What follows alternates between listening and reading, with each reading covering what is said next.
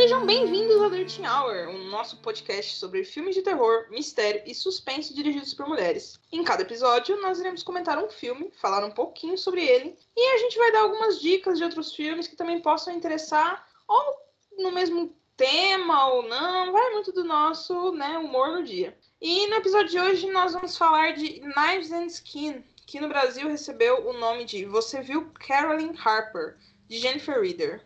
Michelle, fala um pouquinho sobre a diretora pra gente, por favor. A Jennifer Reader é uma diretora e roteirista nascida em Ohio. O primeiro filme dela é de 1995, chamado White Trash Girl. E o seu curta Million Miles Away de 2014 foi exibido no Festival de Sundance e foi nomeado ao Tiger Award no Festival Internacional de Filmes de Rotterdam.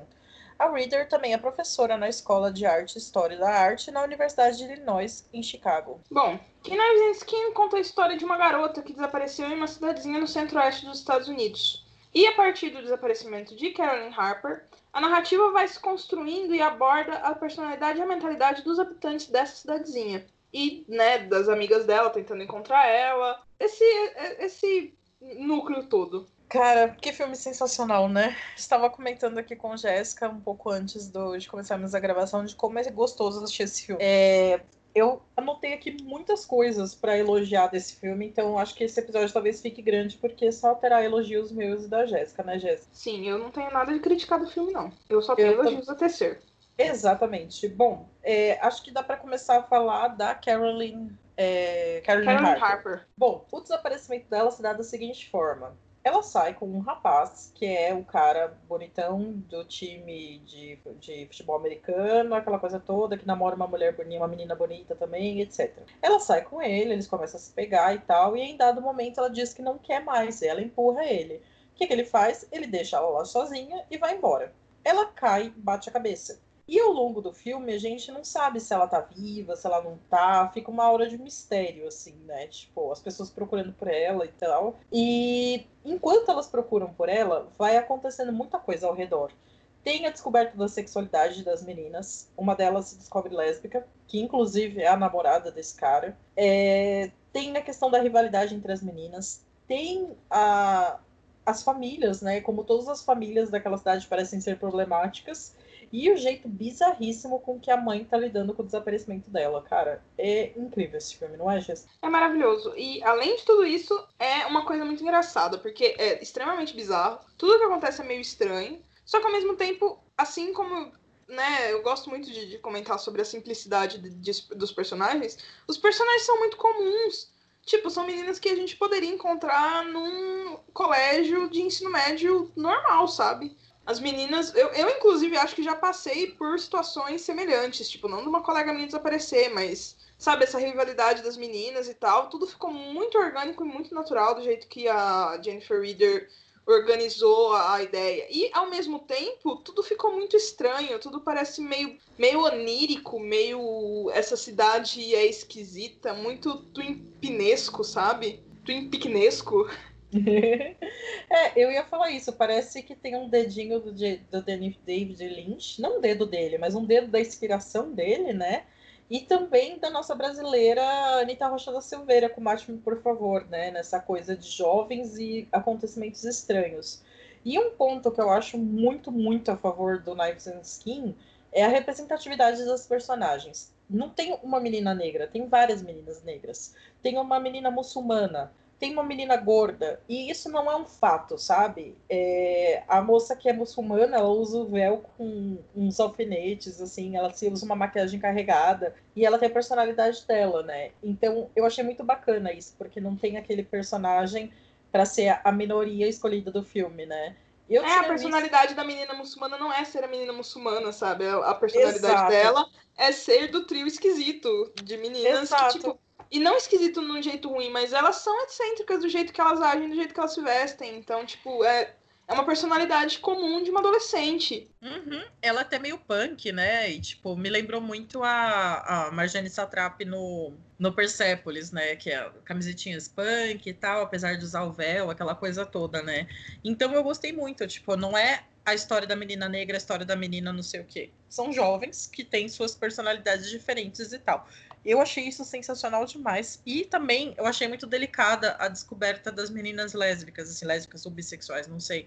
É, como é delicado, né, a relação delas, como aquelas cenas estranhas do banheiro que elas trocam pertences de uma forma bizarra.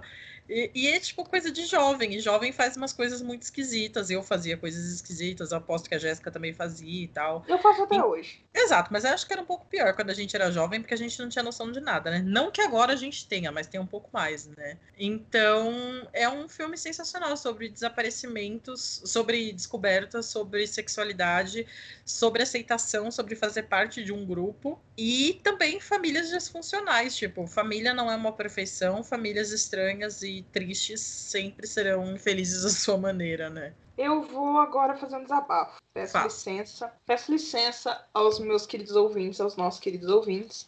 Farei um desabafo. Eu acho que a gente tem um sério problema dentro do terror, principalmente entre, as, entre a, a audiência mais velha, que é ignorar que existe um público jovem que gosta muito de terror. Se eu tivesse que recomendar um filme adolescente para um grupo de adolescentes, eu, eu recomendaria De Olhos Fechados, Knives and Skin e Mate-me Por Favor. Eu acho que são filmes que dialogam muito diretamente com adolescentes e que não deixam de ser ótimos filmes para pessoas adultas e para pessoas de todos os tipos. Então, tipo, a gente tem um seríssimo problema de gente que vira a cara e acha que é tipo que é menos terror quando é feito para o público jovem. E eu acho que isso é um desserviço enorme. Porque se a gente afasta o pessoal mais novo do terror, eu acho que vai chegar uma hora que a audiência velha vai morrer. Não vai ter mais audiência e a gente vai ter afastado uma, um grande público adolescente, sabe? Isso é muito complicado. Eu acho que esses filmes que dialogam diretamente com o público adolescente, eles precisam ser um pouco melhor vistos, um pouco melhor pensados e um pouco melhor divulgados.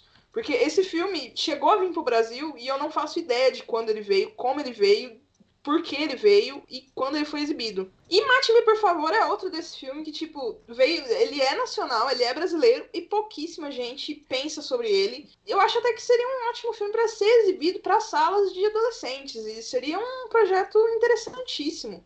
Ele dialoga diretamente com morte num momento que, tipo, muitos adolescentes estão pensando muito sobre o assunto. Ele fala muito sobre sexualidade num momento em que os adolescentes estão falando muito sobre isso.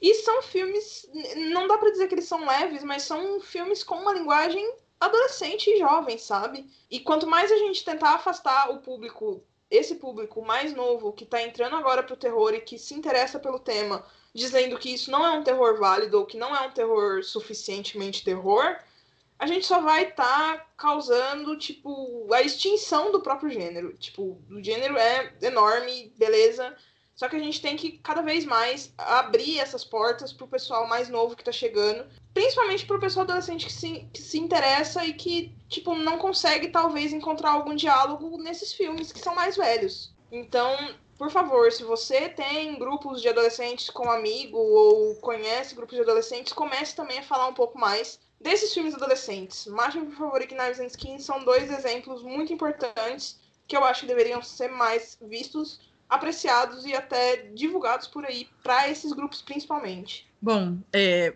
Obrigado mais... por virem ao meu TED Talk, gente. eu vou colocar essa parte no YouTube depois. Obrigada, é isso. Eu, Não, eu encerro aqui. um desabafo sensacional e eu tenho até para complementar sobre ele, né? Eu como já falei várias vezes, eu cresci vendo terror. Eu cresci vendo Poltergeist, Exorcista, filmes sensacionais, clássicos, gostamos muito e tal. Mas eu, Michelle, de 15 anos, eu queria ter visto uma menina se descobrindo lésbica. Eu queria ter visto uma menina negra que tá ali num filme de terror, sabe? É, e saindo do terror, um filme que eu amo de paixão, que é o Booksmart. Saiu aqui como. Nossa, esqueci o nome de dele aqui. É um filme dirigido pelo. Fora de série, isso. De dirigido série. pelo Olivia Wilde. É, isso mesmo. É, é um filme sensacional porque é uma protagonista gorda e uma protagonista lésbica, e isso não é uma questão. Ela é lésbica, a outra é gorda e ponto, acabou. Isso eu acho muito sensacional. E eu queria muito ter visto essas coisas quando era mais nova, sabe? Então eu acho realmente, como você falou, Jéssica, é um serviço ficar, tipo, não, não, tirando a validade desse tipo de filme, sabe? Então, é complicado, sabe? Tipo, como que a gente vai pegar e falar que tal coisa, tipo, é menos terror, sendo que é um terror, Só que é um terror feito para determinado público e, tipo, às vezes a gente ignora que não é feito pra gente, sabe? Esse, não tô falando no caso de Knives and Skin, porque, tipo, achei sensacional. Acho que ele conversa muito com muitos. Com muitos, muitas idades e tal. Eu tô falando, tipo, por exemplo, sei lá, a gente pega um Goosebumps da vida. Pode ser. É um filme bobo? É um filme bobíssimo.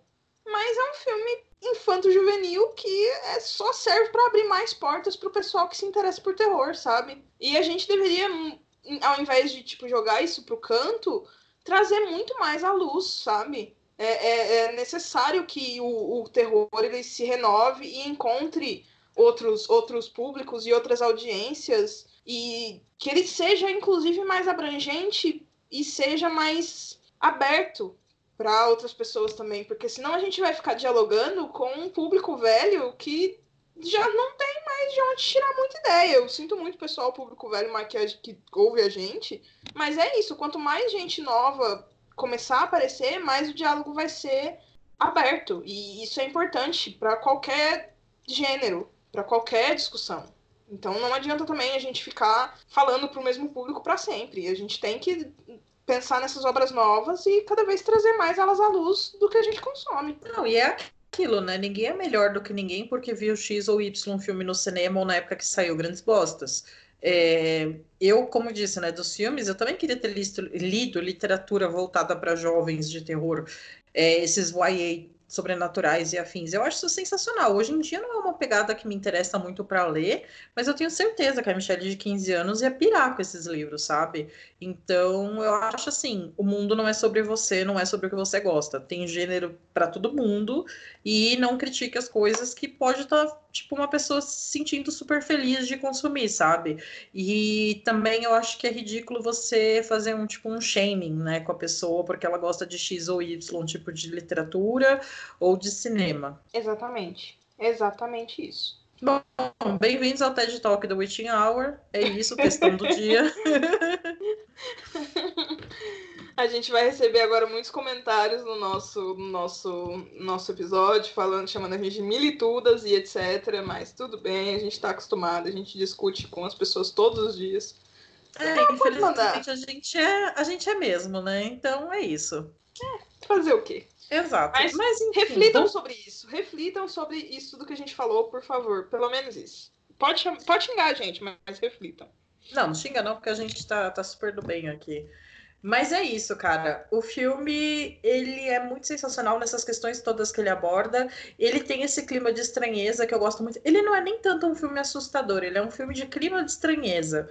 E, e, me agrada muito. É, tem aquelas longas tomadas. E, cara, uma cena que eu amei nesse filme foi aquela cena que elas estão no coral cantando e uma começa a cochichar no ouvido da outra e aparece uma legenda, assim, do que elas estão falando. Cara, eu achei muito mágico aquilo. Eu acho que a cena que eu mais gostei foi uma de uma das músicas, não foi a do coral, mas foi uma das músicas que as, a própria Carolyn Harper começa a se sobrepor com ela não lembro que música que foi agora, eu tinha procurado. É, a Girls Just Wanna Have Fun? Eu acho, eu acho, eu não sei se era o Girls. Eu acho que era. Que é uma versão versões... mais acústica, né? É, porque todas as versões dessas músicas ficaram muito diferentes, né? Então eu acho que era ela sim. Uhum. Eu, eu gostei, eu achei demais, eu achei muito sensacional. Tipo, vão criando as imagens sobreposição e as coisas vão acontecendo ao fundo.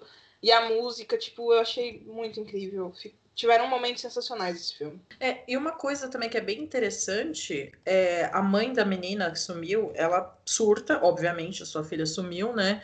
E ela começa a se ter um relacionamento muito bizarro com o cara que largou a filha dela lá. Ela não sabia que ele era o culpado, mas ela começa a sentir o cheiro da filha no carro dele. E aí ela começa a sentir no corpo dele, e aí eles se aproximam. E tem aquela cena que ela fica se masturbando no quarto da filha, que é bizarríssima. É, assim, cada um lida com a morte, com a dor e com o desaparecimento do jeito que quer e que bem que dá, né? Mas como só reforça o clima de estranheza nesse filme, né? É, então, isso é muito sensacional, porque, tipo, quando a gente, por exemplo, vai ver outros filmes com a temática semelhante, inclusive o próprio Twin Peaks, tipo, é, é muito interessante como as pessoas ao redor reagem, né? E a gente nunca esperaria uma, uma cena daquelas com a, a própria mãe da, da menina, sabe? A gente esperaria, uhum. talvez, uma cena dessa com algum amigo, com algum parente distante, talvez. Mas com a própria mãe foi, tipo, muita loucura, sabe? Eu achei muito legal aquela cena uhum. do carro também, quando ela sente o perfume da filha. Eu, eu falei, putz, agora? Agora já é, era. que ela começa a cheirar tudo. É muito esquisito, né? E, e, dá também uma sensação de ligação muito forte entre as duas, mesmo que as duas, tipo, não se davam bem claramente, sabe? Uhum. Isso é muito uhum. interessante também, essa forma de mostrar que as duas eram ligadas de alguma forma. Porque a gente é, não tem a própria Caroline Harper ali para mostrar, para contar pra gente como era o relacionamento das duas. A gente só tem a forma que a mãe dela age. E da forma que a mãe dela age, a gente vê que é conturbadíssimo. Exatamente. E eu gostei muito também. Tanto que a mãe chega com uma faca, né? Na primeira cena, ela com a faca para arrombar a porta do quarto da filha, né? Então a gente entende que ela já faz isso naturalmente, tipo, de entrar no quarto da filha e mexer nas coisas e tal, né? E ela também começa a usar os vestidos da Carolyn, né? Por cima da, da roupa, é Sim. muito estranho. E outro ponto também que eu gostei muito é dessa análise dos vizinhos, né? Das pessoas que moram ali e como todas vão lidando com o, relaciona... com o desaparecimento da Carolyn, né? As meninas todas ficam meio perdidas, meio chocadas, e as famílias vão se desintegrando, né? Uma com gravidez falsa, a outra e traindo o marido, que é o policial que está investigando o caso, né? Nossa, é, eu gostei demais desse filme. É muito interessante, né, acompanhar as pessoas ao redor. Tipo, eu acho que é mais interessante até do que acompanhar a própria a própria busca pela Carolyn, porque a gente já vai começando a entender que, tipo, vão demorar muito para encontrar ela e que ela realmente tá morta. Mas é muito interessante a forma como a gente vai vendo como as pessoas reagem a isso. Uhum. É muito triste, mas é muito interessante de assistir, né? Porque, de novo, tipo, tem uma, uma coisa super super esquisita acontecendo, um clima, uma atmosfera de estranheza, só que é tudo muito real, tipo, você consegue imaginar aquilo acontecendo de verdade. Não sei se a realidade tá tão esquisita quanto a ficção, mas tipo, eu consigo imaginar uma cidadezinha pequena, tipo, sendo completamente revirada do avesso por conta de um desaparecimento desses. E eu não consigo ver as, as pessoas agindo tão diferente assim, sabe? Uhum. Tipo, eu Exatamente. consigo imaginar aqueles personagens como pessoas que eu encontraria indo tomar café na padaria. Exatamente. Acho que os filmes todos que nós gravamos aqui nesse começo de, de temporadas a, tratam disso de alguma forma, né? É, é uma coisa muito real, tipo, é tudo muito. Beleza, tem as suas metáforas, tem o seu tratamento cinematográfico, né? Tem, tipo, sua linguagem de cinema e um clima de estranheza muito grande, só que ao mesmo tempo todos eles são muito reais todos os personagens são muito humanos. E isso é muito legal de assistir, sabe? É porque ah, chega um momento que enche o saco a gente assistir tantos personagens que estão fora da realidade.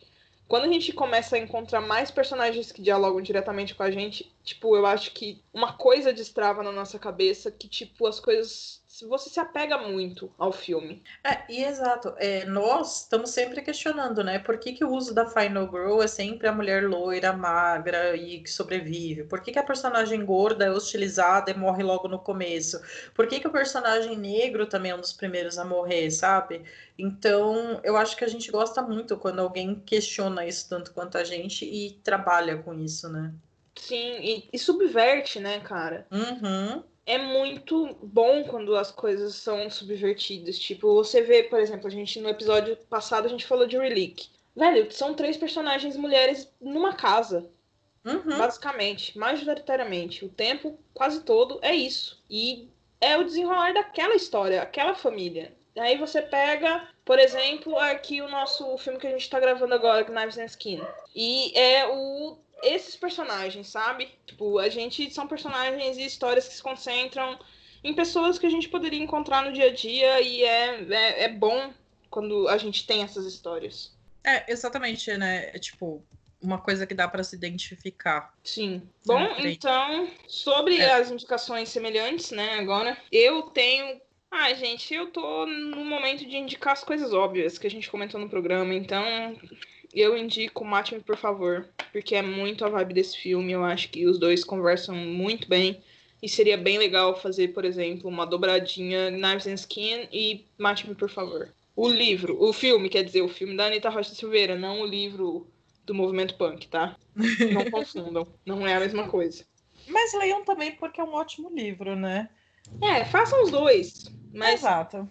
Veja um filme para dialogar com esse filme.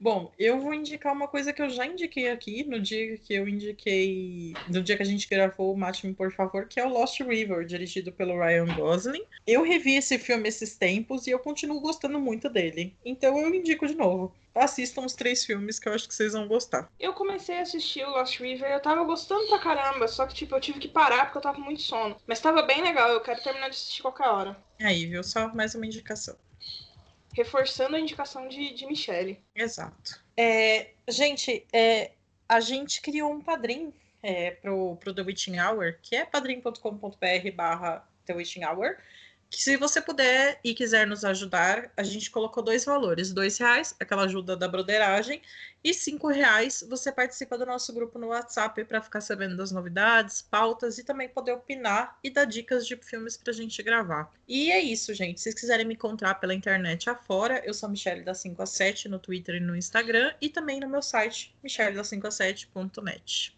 Bom, além disso, a gente tem o nosso Instagram também, que é o arroba Hour com dois R's no final. A gente coloca os posters dos filmes que a gente assiste, geralmente para o pessoal poder acompanhar, porque a gente solta muito spoiler.